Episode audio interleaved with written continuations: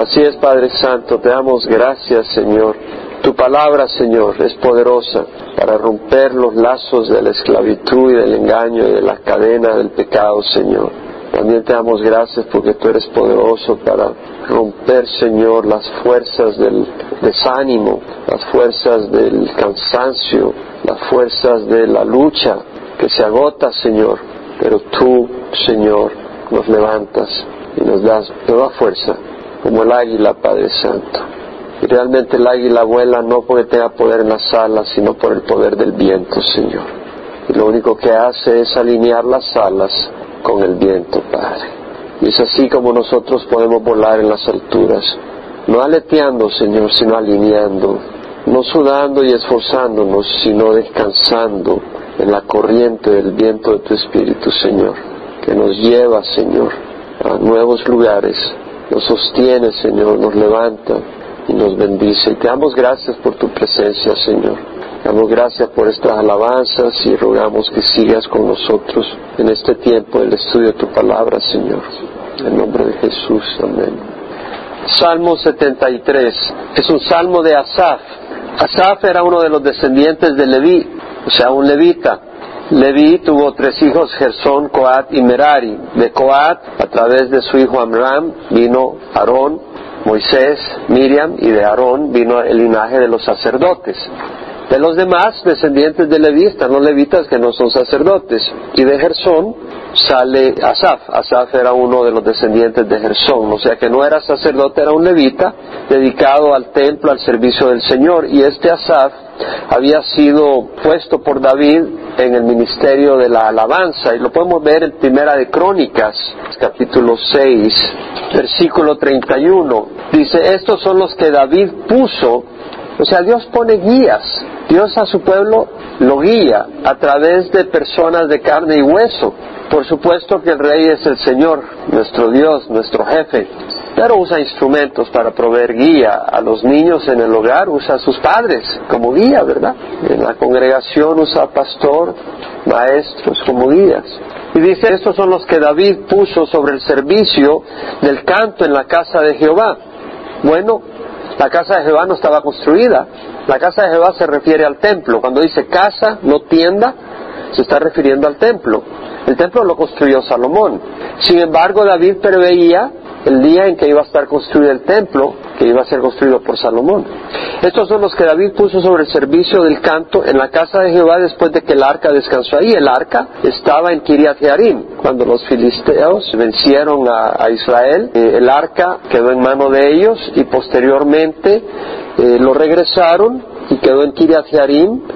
David quiso traerlo a Jerusalén y lo trajo a Jerusalén. En su primer intento fracasó porque eh, llevaban el arca en una carreta de bueyes y el Señor había dicho que el arca siempre tenía que ser llevada por los levitas en sus hombros. Entonces el Señor trajo, derramó su ira porque no estaban haciendo las cosas como debían. En su segundo intento sí, lo hicieron en la manera que Dios había prescrito y llevaron el arca a Jerusalén pero no tenían el templo, entonces pusieron el arca en una tienda y mientras tanto el tabernáculo estaba en Gabaón, el lugar donde hacían los sacrificios. Entonces dice acá, eh, estos son los que David puso sobre el servicio del canto en la casa de Jehová después de que el arca descansó ahí, o sea, llegó un momento donde el arca iba a estar puesta en el templo que iba a construir Salomón y ellos iban a estar dedicados a la alabanza en el templo. Ministraban con el canto delante del tabernáculo de la tienda de reunión, ahora está hablando del tabernáculo de la tienda de reunión, porque antes que estuviera construido el templo estaba la tienda de reunión, entonces ministraban en el canto, con el canto delante del tabernáculo de la tienda de reunión hasta que Salomón edificó la casa de Jehová en Jerusalén y servían en su oficio conforme a su orden. Y estos son los que servían con sus hijos, de los hijos de los coatitas, Gemán el cantor, hijo de Joel, hijo de Samuel. Aquí tenemos uno de los hijos del profeta Samuel, uno de los descendientes, Gemán. Y este Gemán era el que ministraba con canto en el tabernáculo, en Gabaón. Todavía no estaba construida la casa, el templo. Y más adelante, en el versículo 39, Asaf estaba a su mano derecha. Asaf, hijo de Berequías, hijo de Simea. El versículo 43 va dando la descendencia donde dice hijo de Gersón, hijo de Leví. Este Asaf no ministraba en el tabernáculo. Si lo vemos en el capítulo 15 nos damos cuenta que ministraba en la tienda donde estaba la arca del pacto en Jerusalén cuando la trajo David. Y eso lo vemos en el capítulo 16, donde dice, trajeron el arca de Dios cuando David la trajo y la colocaron en medio de la tienda que David había levantado para ella y ofrecieron holocaustos y ofrendas de paz delante de Dios. Cuando David terminó de ofrecer el holocausto y las ofrendas de paz, bendijo al pueblo en el nombre de Jehová y repartió a todos los de Israel, tanto hombre como mujer, a cada uno una torta de pan, una porción de carne, una torta de paz, así designó a algunos levitas como ministros delante del arca de Jehová no delante del tabernáculo que estaba en Gabaón, para que celebraran, dieran gracias y alabaran a Jehová Dios de Israel. Asaf el jefe. Ahí Asaf fue el jefe de los que presentaban alabanzas y cantos ante el arca del pacto en Jerusalén, en la tienda que había erigido David con ese propósito mientras establecía el templo. Y en el capítulo 16, versículo 37, podemos ver eso. Y dejó delante del arca del pacto de Jehová a Asaf y a sus parientes para ministrar continuamente delante del arca según demandaba el trabajo de cada día y a Obededom con sus sesenta y ocho parientes, a Obededom también, hijo de Y a Osa como porteros. Y luego dice, y dejó a Sadoc el sacerdote y a sus parientes los sacerdotes delante del tabernáculo de Jehová que estaba en Gabaón, para ofrecer continuamente holocaustos a Jehová. Y el versículo 41, con ellos estaban Gemán y Jedutún y los demás que fueron escogidos, que fueron designados por nombre para dar gracias a Jehová, porque para siempre su misericordia. Estos son los que están en el tabernáculo. ¿Vemos esto? Es muy importante conocer la historia de Israel y entender el templo, la tienda de reunión, el tabernáculo, la tienda del arca del pacto, todas estas cosas, porque si no, te haces bola o dices, aquí la Biblia se contradice. Los que hayan contradicción en la Biblia es porque no la han leído bien, porque no la están estudiando. Pero cuando tú estudias la palabra del Señor te das cuenta que no hay ninguna contradicción, que todo es perfectamente claro con la ayuda del Espíritu Santo. Ahora, habiendo dicho eso, nos vamos al capítulo 6, versículo 31, primera Crónicas. Veamos qué dice, estos son los que David puso sobre el servicio del canto en la casa de Jehová el servicio del canto. Y la palabra servicio literalmente en el hebreo es mano. Es como cuando tú dices, dame una mano, quiero resolver este problema. O dame una mano para eh, ver cómo calculo esto, para levantar esto, es decir, para ayudar, ¿verdad? Para participar en algo. Lo que está diciendo esto es lo que estos son los que David puso en la participación del canto en la casa de Jehová. El canto puede ser frases que uno canta o también la música instrumental que uno compone. O sea, de que hay un servicio, de hecho en el versículo 32 dice ministraban con el canto, la palabra ministrar quiere decir servir. Entonces vemos que el canto, la alabanza es un ministerio, es un servicio a Dios y es un servicio al pueblo de Dios, muy importante. Y esto lo vuelvo a enfatizar porque muchas personas tienden, y, no lo digo pensando en nadie en particular y no se vaya a ofender, pero muchas personas piensan que el servicio empieza cuando el pastor empieza a predicar. No, cuando llegamos al principio y hay oración, ahí hay servicio. Cuando llegamos al principio y empezamos a alabar al Señor, ahí hay un servicio, un ministerio para el Señor. Y además las personas que están dirigiendo ese ministerio tienen que entender que es un ministerio, no es entretenimiento, no es música para animar y, calentar los motores, es algo sagrado y debe de realizarse con el entendimiento que es algo sagrado y que es algo espiritual. De hecho, Asaf compuso 12 salmos, el Salmo 50 y el Salmo 73 al 83. 12 salmos compuso Asaf. ¿Eran inspirados por quién? Por Dios. Este hombre se dejó inspirar por el Espíritu Santo para lo que decía, para poner esos salmos en el templo. Y de la misma manera los que están ministrando en alabanza deben de hacerlo por la inspiración del Espíritu Santo, no de Hollywood, no de la música mundana, sino ver que el Espíritu les inspire para la música que tocan, para las palabras, y lo mismo lo que estamos alabando al Señor. Entonces es un ministerio y como ministerio, al estar dando gracias a Dios, están ministrando al pueblo porque están guiando al pueblo a reconocer que Dios merece que se le dé gracias y de esa manera están ministrando al pueblo de Dios, ayudándoles a entender la importancia de dar gracias a Dios e invitándoles a dar gracias a Dios. Entonces, ¿qué es lo que está haciendo esa alabanza?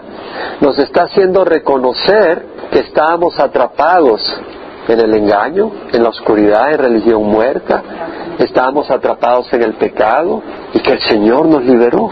Vemos la importancia del ministerio de la alabanza y sobre todas las palabras. Entonces, por ejemplo, en el, proyecto Encuentro, que con la ayuda de Dios vamos a terminar un día de estos, eh, que estamos haciendo en inglés, todos los cantos son salmos y escritura que estamos poniendo.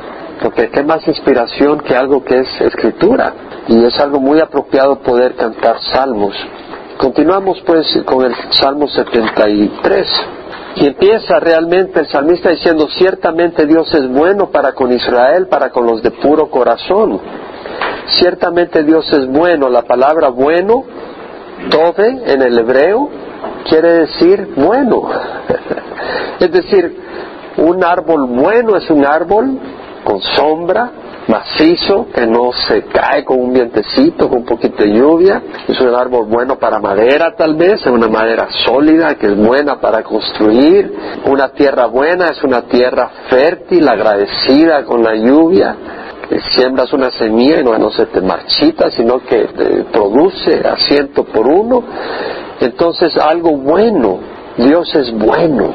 De hecho, cuando se le acercó el joven rico a Jesús, le dijo, Maestro bueno, ¿qué he de hacer para heredar la vida eterna? Jesús le dijo, ¿por qué me llamas bueno? Solo uno es bueno, Dios. Solo uno dijo. Quiere decir que Jesús tiene que ser Dios, porque Jesús dijo, yo soy el buen pastor. O sea, Jesús es bueno. Dios es bueno.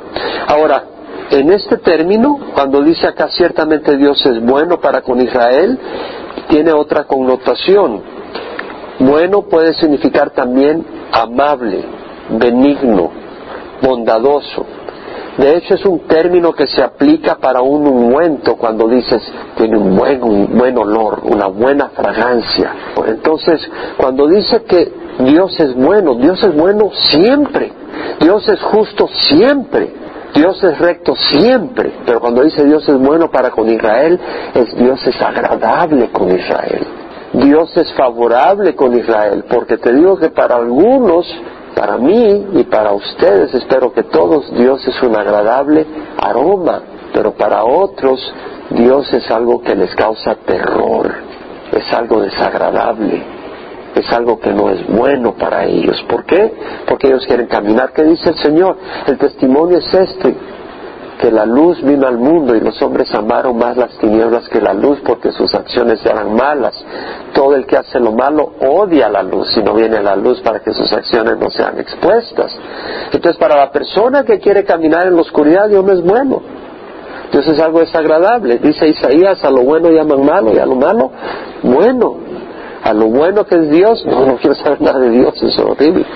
Y a lo malo, vamos a una fiesta, hay orgías, hay borracheras, ah, qué bueno a lo malo llaman bueno, pues están en la oscuridad. Entonces dice, ciertamente Dios es bueno para con Israel, pero luego aclara para el que es de limpio corazón, para que con los de puro corazón. Para los de puro corazón, y la palabra puro allá quiere decir limpio, claro, sincero, sin contaminación, sin maldad. De hecho, la palabra puro también quiere decir ahí en el hebreo vacío vacío de maldad, no está lleno de basura, está limpio, es una vasija limpia. Entonces dice, para con los de puro corazón, el Señor Jesucristo dijo lo mismo. Dice, bienaventurados los pobres en espíritu, porque ellos es el reino de los cielos. Bienaventurados los que lloran, porque ellos serán consolados. Bienaventurados los humildes, porque ellos heredarán la tierra. Bienaventurados los que tienen hambre y sed de justicia, porque ellos serán saciados. Bienaventurados los misericordiosos, porque ellos tendrán misericordia, recibirán misericordia. Bienaventurados los de puro corazón, los de limpio corazón, porque ellos verán a Dios. Jesús habló de los de limpio corazón, los de limpio corazón, porque ellos verán a Dios. Bienaventurados los que procuran la paz, porque ellos serán llamados hijos de Dios. Entonces vemos acá un corazón puro, un corazón que no abriga odio contra el prójimo, un corazón que no abriga amargura y resentimiento, un corazón que no, no abriga inmoralidad e indecencia, un corazón que no abriga avaricia, un corazón que no abriga codicia, que no abriga engaño, que no abriga hipocresía. Ese corazón solo lo tiene Jesús y cuando venimos a Jesús, Él nos limpia y nos va dando ese corazón. ¿Quién dice amén? No hemos llegado, ¿verdad? Pero vamos llegando. ¿Quién puede decir amén? Porque si Dios no te está cambiando tu corazón, no tienes al Espíritu Santo. Y si tienes al Espíritu Santo, Él no es un pedazo de plástico inútil, es un fuego vivo, es un Dios poderoso, es un Dios que cambia, es un Dios que transforma. Entonces dice en el versículo 2, en cuanto a mí mis pies estuvieron a punto de tropezar, casi resbalaron mis pasos. En cuanto a mí, hablando de mí, dice Asaf, mis pies estuvieron a punto de tropezar. Es decir, cuando tú te tropiezas, caes de frente, ¿no? Y te quiebras la nariz, te quiebras la cabeza, te tratas de detener y te quiebras la mano, estás aplastada. Y si te deslizas, te caes de espalda y te quiebras la espalda, te quiebras la nuca, el cuello te la cabeza. Y lo que está pasando acá, lo que estamos tratando de ilustrar, es cuando tú te tropiezas y caes, ya no puedes ayudar a nadie, sino que tú eres un centro de atención, te tienen que ayudar, porque si no, no funcionas. Cuando el cristiano tropieza, los otros hermanos tienen que venir a ayudarte, tú no les puedes ayudar a ellos, tú estás, tú estás en una condición lastimosa y necesitas ayuda. Y si no te dejas ayudar, te va a ir muy mal. Si te quebraste la pierna y no te dejas tratar, no te dejas tratar por el médico, enyesar, reposar, después ya no puedes ni caminar, pues tienes la pierna quebrada. Si te quiebras la cabeza y no te tratan con todos los cuidados intensivos que necesitas, te mueres. Lo que quiere decir es de que hay situaciones donde si tú tropiezas y donde tú resbalas, Satanás te inutiliza. Y tenemos que tener cuidado. Y ahora aquí da las razones por las cuales estaba a punto de tropezar. Dice, porque tuve envidia de los arrogantes al ver la prosperidad de los impíos. La envidia. ¿Qué es la envidia? Cuando uno siente tristeza, enojo, rencor contra alguien porque esa persona tiene un favor que tú quisieras tener, eso es envidia. Tal vez una persona tiene dinero y tú quisieras tener esa cantidad de dinero y lo miras y ya tienes envidia, le tienes rencor, sientes frustración, sientes odio, sientes enojo contra esa persona porque tiene un Rolls Royce y tú quisieras tener un Rolls Royce. Ves el vecino y tiene su casa de siete pisos y ya tal vez va pasando, va caminando por ahí corona el mar y lo que sientes hacia esa persona es odio. Esa es envidia porque tiene una casa en Corona del Mar y tú la tienes en Santana. ¿Verdad? Y cuando ya, entonces cuando tú ya sientes una cosa mala contra esa persona, cuidado. Eso se llama envidia. Porque tú envidia de los arrogantes. Y el arrogante es aquel que está inflado. La palabra quiere decir brillar, alabar, jactarse, presumir. Es decir, el arrogante es la persona que dice, yo no necesito a Dios, yo no necesito a nadie, y aquí lo resuelvo, yo soy bien macho, yo no necesito. O empieza a mirar a las otras personas con desprecio, estos no saben vivir la vida, yo sé cómo vivir la vida. Y esa es la persona arrogante, no necesita a Dios, él es mejor que todo el mundo, él sabe todo, ella. Y dice, tuve envidia a los arrogantes. No era porque estaba envidiando ese comportamiento, porque Asaf ama a Dios, pero estaba asociando la gente que tiene ese comportamiento con comodidad y prosperidad. Porque muchas veces las personas arrogantes, porque todos tenemos algo de arrogancia, pero muchas veces las personas que están muy prósperas están llenas de arrogancia. Y ellos nunca pueden pedir perdón a alguien, eso no se diga. Y dice, tuve envidia a los arrogantes al ver la prosperidad de los impíos. Fíjate que usa la palabra impío como paralelo a arrogante. La palabra impío es malvado, al injusto, al que merece castigo. La arrogancia es impiedad. El orgullo es impiedad. Y dice, tuve envidia a los arrogantes al ver la prosperidad de los impíos. Interesante que la, la palabra prosperidad, ¿sabe qué palabra es esa? Acá.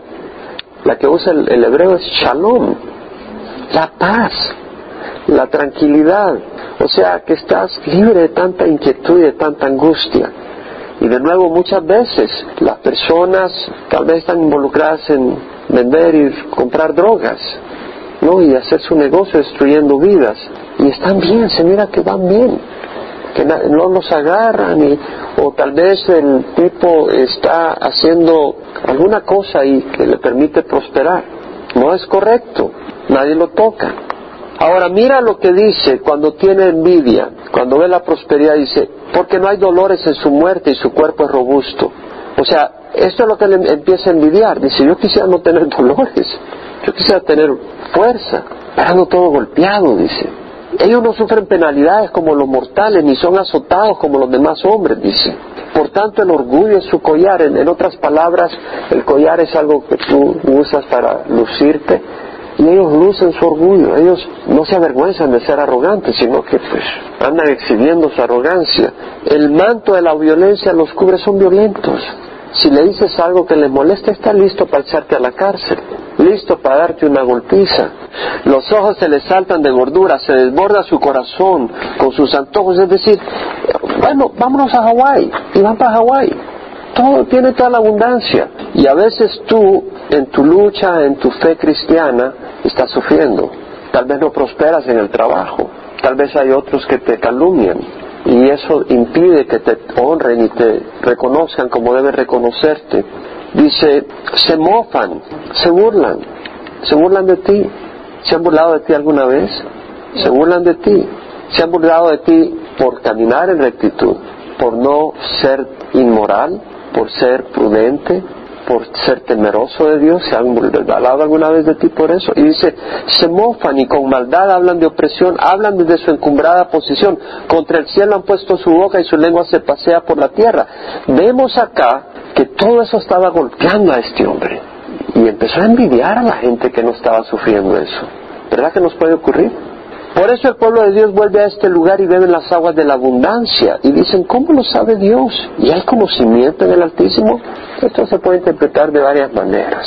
Pero realmente cuando uno ve estas cosas, uno puede pensar en estas cosas y decir, Dios mío, ¿y que acaso no hay justicia en ti? Como clamaba Job, ¿que acaso tú no ves lo que está ocurriendo? Aquí estoy todo quebrantado, apenas salgo adelante, me esfuerzo. Y esta persona, mira cómo prospera y ni siquiera tiene temor de Dios. Te quiero hablar de Dios y no quiere saber nada. Y aquí estoy sin prosperar. Y te puedes cansar. Perseverando en el sufrimiento. ¿No fue un versículo que estudiamos en Romanos 12? Gozándonos en esperanza. He aquí estos son los impíos, siempre desahogados, han aumentado sus riquezas. Ciertamente, mira lo que dice, siempre desahogados han aumentado sus riquezas. Ahora te quiero proponer algo, que la vista de este hombre, Asaf, estaba siendo distorsionada. Porque te digo algo, cuando dice en el versículo 5 no sufren penalidades como los mortales, en el versículo 4 no hay dolores en su muerte, yo creo que no es cierto. Yo creo que muchas personas sinvergüenzas y rebeldes de Dios sufren una muerte muy dolorosa también. A veces el cristiano sufre una muerte muy dolorosa. Yo conozco una hermana misionera entregada a Dios que sufrió una agonía por dos años muriendo. Tuvo un accidente en Alemania, Gerlinda, una gran mujer de Dios, una gran mujer de Dios. Entre las mujeres más, si puedo contar a las tres mujeres que considere que me han impresionado por su entrega y santidad a Dios, y es una de ellas. Murió una muerte dolorosa por dos años, pero también hay gente impía que ha muerto una muerte muy dolorosa. Y el problema es que a veces tú miras lo que pasa con una persona, pero no estás considerando todo el panorama. Y eso es lo que le pasó a Saf. Dice en el versículo 13, ciertamente en vano he guardado puro mi corazón y lavado mis manos en inocencia en vano, es decir, algo vacío, algo sin fruto, algo sin resultado. Dice, ¿para qué he guardado puro mi corazón? ¿Para qué me he esforzado cuando me están haciendo presión, me alejo para no caer en pecado? Hago esto para no ensuciarme, me esfuerzo en esta área, me he ido de este trabajo y he tenido que tomar uno donde me pagan menos porque en ese lugar estaba siendo tentado me he tenido que mover de apartamento porque esto, lo otro, y, no me ayudaba a mí en mi caminar espiritual, esa compañía. Dice, en vano he guardado puro mi corazón, lavado mis manos en inocencia, pues he sido azotado todo el día y castigado cada mañana. ¿Te das cuenta? El Evangelio de Prosperidad es un engaño. Este hombre, este siervo de Dios, no dice estoy pasando una gran prosperidad por ser un siervo de Dios. Dice he sido azotado todo el día y castigado cada mañana. El Señor no le dice es que eres un inútil, no tienes fe, no le dice eso. El Señor le dice mira el fin de los impíos y vas a entender. Por eso estudiamos la palabra del Señor, hermanos. Porque si tú te dejas guiar por predicaciones sin la Biblia y sin estudiar el consejo completo de la palabra de Dios, te vas a desviar. Y vas a empezar a poner el corazón en cosas que no se deben, porque cualquiera puede agarrar un versículo, sacarlo fuera de contexto y desviarte. Por eso tenemos que estudiar la palabra del Señor. Entonces él dice, pues en vano ha sido todo esto, en vano he guardado puro mi corazón, pero no es en vano. Santiago 1.12 dice, bienaventurado el hombre que persevera bajo la prueba, porque una vez ha sido aprobado recibirá la corona de vida que Dios ha prometido a los que le aman. Hay una corona de vida. Vamos a reinar con el Señor en vida abundante. En Gálatas 6, 7, 10, no os dejéis engañar.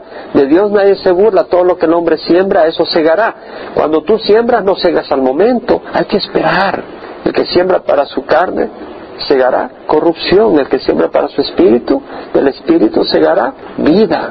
Por tanto, no nos cansemos de hacer el bien, pues a su tiempo si no nos cansamos. el caminar del cristiano es de tiempo, es de poner los ojos no ya, no vivir la vida ya, sino lo que va a pasar al final. Es como cuando tú empiezas a construir algo, no esperas que el primer día esté completo y lo puedas disfrutar. Estás tomando tiempo, trabajando, te tomas dos, tres meses construyendo esa casa y finalmente la disfrutas cuando está terminada. Si hubiera dicho así, hablaré, he aquí habría traicionado a la generación de tus hijos. Es decir, él sintió todos estos pensamientos, pero dijo, no voy a hablar estas cosas, porque al hablarlas voy a desanimar a otros. Voy a hacer que otros se desanimen en su fe. Tienes que tener cuidado con lo que hablamos. Cuando tú te sientes desanimado, cuidado de decir, yo creo que no hay Dios. Cuidado. Si te sientes así, si tú dices, ¿dónde está Dios? Busca a Dios. Y si necesitas un hermano o una hermana, ve a un hermano y le mira, me siento así, me siento confundido, siento como que Dios me ha abandonado. Eso es muy distinto que decir, Dios me ha abandonado y lo empieza a decir a medio mundo dentro de la iglesia y los otros que están medio desanimados se desaniman más. Dice, no, si hubiera así hablado, de aquí habría traicionado la generación de tus hijos. Cuando pensaba tratando de entender esto fue difícil para mí. Él trató de entender las cosas. Hay muchas gentes que tienen una fe muy débil, porque cuando vienen cosas críticas las ignoran, en vez de buscar a Dios, en vez de resolver las cuestiones. Hay que resolverlas, hay que buscar a Dios. Y dice, fue difícil para mí hasta que entré en el santuario de Dios, hasta que entré en comunión con Dios. Fui a buscar a Dios. Entonces comprendí el fin de ellos. Ciertamente tú los pones en lugares de baladizos. Él reconoce que Dios es el que tiene control. Dios tiene a esa gente en sus manos. Tú los pones en lugares de baladizos. Los arrojas a la destrucción. ¿Cómo son destruidos en un momento? Son totalmente consumidos por terrores repentinos, como un sueño del que despierta. Oh Señor, cuando te levantes despreciarás su apariencia, como un sueño del que despierta. Lo que está queriendo decir es que la persona que vive esa vida de injusticia y de maldad, y acuérdate que maldad no necesariamente es que el que está asesinando, es el que está lejos de Dios, el que está ignorando a Dios, el que está caminando en su necedad, en su propio camino. Es como un sueño del que despierta, es decir, es como que si tú tienes un sueño que estás ahí en Hawái y tienes una casa a la orilla del mar y tienes diez sirvientes, cuatro choferes, siete carros, eres el gobernador, no tienes que trabajar, solo te recibes el salario en Hawái y despierta y dice, ah, no me hicieron un sueño, era un sueño, qué mala onda, ya estaba haciendo planes. Entonces, la persona que vive así va a haber un día donde se dará cuenta que es pura cosa temporal y que lo eterno es lo que permanece. Oh Señor, cuando te levantes, no quiere decir que el Señor está dormido, pero va a haber un día donde el Señor, que está observando, se levantará para hacer justicia, para juzgar, porque hay un día donde Él va a juzgar y despreciará su apariencia, es decir, su apariencia. Esas riquezas, ese poderío, esa fama, esa apariencia.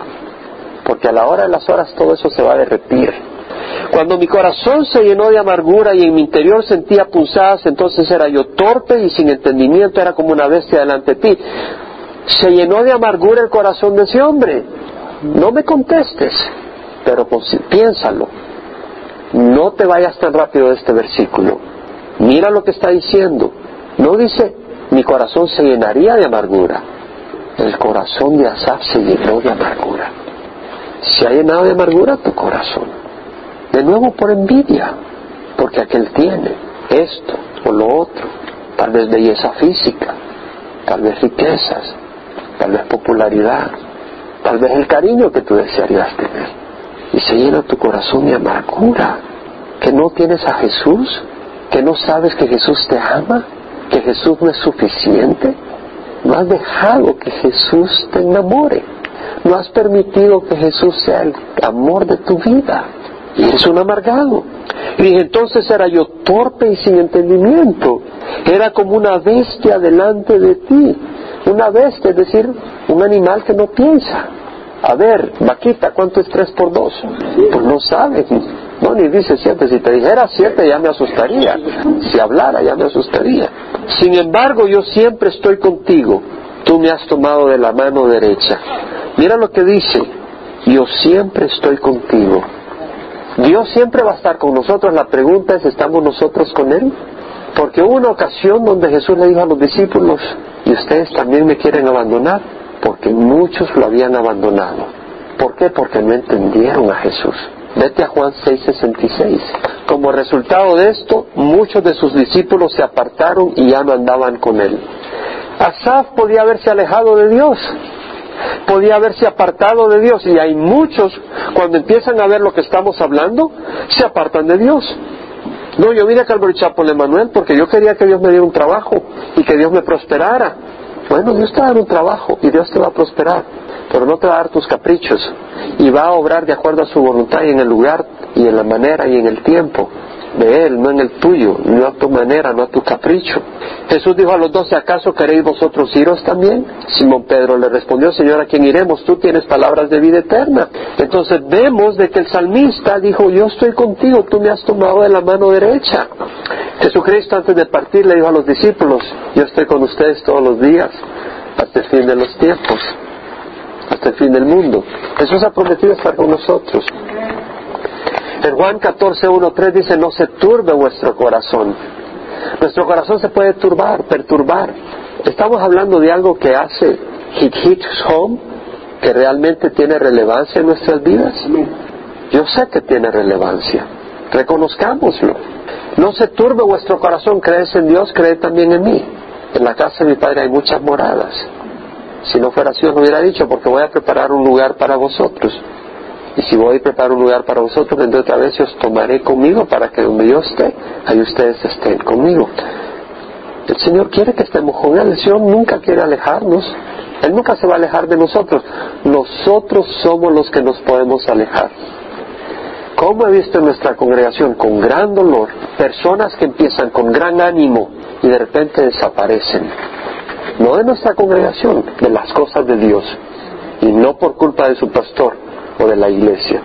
Qué triste, porque empiezan a envidiar otras cosas, empiezan a poner los ojos en el mundo. Con tu consejo me guiarás y después me recibirás en gloria. Qué lindo, ¿verdad? Es el versículo que he puesto en el libro El consejo precioso de Dios.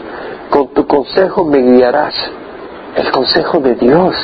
Todos, todos nosotros necesitamos guía. Todos. Y la persona que dice yo no necesito la guía de Dios, tal vez no lo dice, pero actúa sin la guía de Dios, esa persona es un arrogante. El humilde dice, Señor, yo necesito tu guía. El arrogante, aunque no lo diga, dice, bueno, yo ya tengo 30 años, yo ya no necesito que me esté, yo no necesito leer la Biblia para ver qué voy a hacer. Yo no necesito ir al pastor y enseñarme. Yo sé cómo dirigir, ya tengo 30 años, yo ya sé cómo manejar mi vida. Eso es arrogancia. Con tu consejo me guiarás y después me recibirás en gloria. Qué lindo, ¿verdad? Bienaventurados los pobres en espíritu, porque de ellos es el reino de los cielos. ¿Por qué? Porque van a ser guiados, se van a dejar guiar. Con tu consejo me guiarás y después me recibirás en gloria. A los que se dejan guiar. ¿A quién tengo yo en los cielos sino a ti? Y fuera de ti nada deseo en la tierra. Fíjate que no dice a quién tengo yo en los cielos, a María, a San Juan, a San Pedro, a Dios. ¿A quién tengo yo en los cielos? Y fuera de ti nada deseo en la tierra. Lo que está diciendo es, Hay personas que buscan a Dios para que los prospere en la tierra. Hay personas que van a la iglesia para poder vivir mejor en este mundo. O habemos varios que comemos para poder amar a Dios y servir a Dios. ¿Qué quiere decir? Sí, yo me alimento, pero no vivo para alimentarme, vivo para el Señor. ¿Y tú? ¿Puedes decir amén? Amén. Yo sé que sí. ¿Entendemos la diferencia? O sea, los que hemos venido al Señor, entendemos que vivimos para el Señor. Comemos, nos gustan esas cosas porque Dios nos las ha dado. Dios nos ama y nos ha dado cosas agradables. Pero eso no es lo que captura nuestro corazón, sino el Señor. Y queremos vivir para el Señor, queremos conocer al Señor, queremos leer su palabra. Y es la diferencia. Mi carne y mi corazón pueden desfallecer, pero Dios es la fortaleza de mi corazón y mi porción para siempre. Un lindo versículo.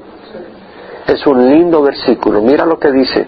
Mi carne y mi corazón pueden desfallecer. Es decir, yo me puedo enfermar, yo me puedo debilitar, yo me puedo desanimar. Mi carne y mi corazón pueden desfallecer, pero cuando estás desanimado, ¿qué hizo Elías cuando estaba deprimido y asustado? ¿Corrió hacia Sodoma y Gomorra o corrió hacia el Sinaí? Hacia el Sinaí, a donde Moisés había tenido un encuentro con Dios. Es decir, cuando estás golpeado, cuando estás cansado, no digo si te ocurre, porque va a ocurrir. Cuando te sientes sin fuerza, lo importante es decir, Señor, ayúdame. Y eso es lo que Él dice. Mi carne y mi corazón pueden desfallecer, pero Dios es la roca, de hecho esa es la palabra, es la roca de mi corazón, es decir, ahí mi corazón va a estar protegido. Cuando estás cansado, cuando estás agotado físicamente, cuando estás agotado emocionalmente, ten cuidado de cerrar la Biblia y alejarte de la iglesia. Es cuando más necesitas del Señor y buscar la protección del Señor. Y dice, Dios es la fortaleza en mi corazón y mi porción para siempre, porque aquí los que están lejos de ti perecerán. Tú has destruido a todos los que te son infieles. La persona infiel no es la persona que no va a la iglesia. La persona infiel es la que tiene varios amores. Es la persona que va a la iglesia y el domingo su amor es la iglesia. Pero de lunes a sábado tiene muchos otros amores. Esa es la persona infiel. La persona fiel es la que ama al Señor de lunes a lunes, 24 horas al día. La persona infiel es la que tiene un esposo y unos cuantos amantes. La persona fiel es la que está dedicada a su esposo. El hombre fiel es que tiene una esposa, no una esposa y cinco amantes. Entonces, el hombre infiel tiene esposa y tiene amantes. Eso es infidelidad. El que dice, tengo a Cristo, tengo la Biblia, pero también ando jugando con el mundo, esa persona es infiel. Y mira lo que dice, tú has destruido a todos los que te son infieles. Mas para mí estar cerca de Dios es mi bien, la presencia del Señor, la cercanía del Señor, la comunión del Señor. En Jehová el Señor he puesto mi refugio para contar todas tus obras. Yo me quiero refugiar en el Señor. Yo sé que el Señor un día me va a llevar a casa, pero mientras tanto hay una batalla, hay una guerra, hay una lucha, requiere perseverancia, requiere protección, requiere apoyo, requiere un refugio. Y Él dice, yo he puesto al Señor mi refugio porque yo quiero contar tus obras. Es lo que dice Pedro. Somos un, real, un linaje escogido, un real sacerdocio, una nación santa, un pueblo adquirido para posesión de Dios, a fin de que anuncie las virtudes de aquel que nos sacó de las tinieblas a su luz admirable. Vamos a cerrar en oración. Medita con los ojos cerrados. ¿Hay envidia en nuestro corazón? Y no me contestes a mí, considera en tu corazón, ¿ha habido alguna envidia? Tal vez naciendo en tu corazón y que te hace desanimar en tu camino cristiano. Te sientes que te falta lo que otros tienen y es una envidia que te está comiendo y te desanima. Tenemos que cuidarnos. ¿Qué tal si buscamos refugio en el Señor hoy? Mi carne y mi corazón pueden desfallecer, pero el Señor es la fortaleza de mi corazón, el Señor es la roca de mi corazón. El Señor es la roca en mi corazón y mi porción para siempre.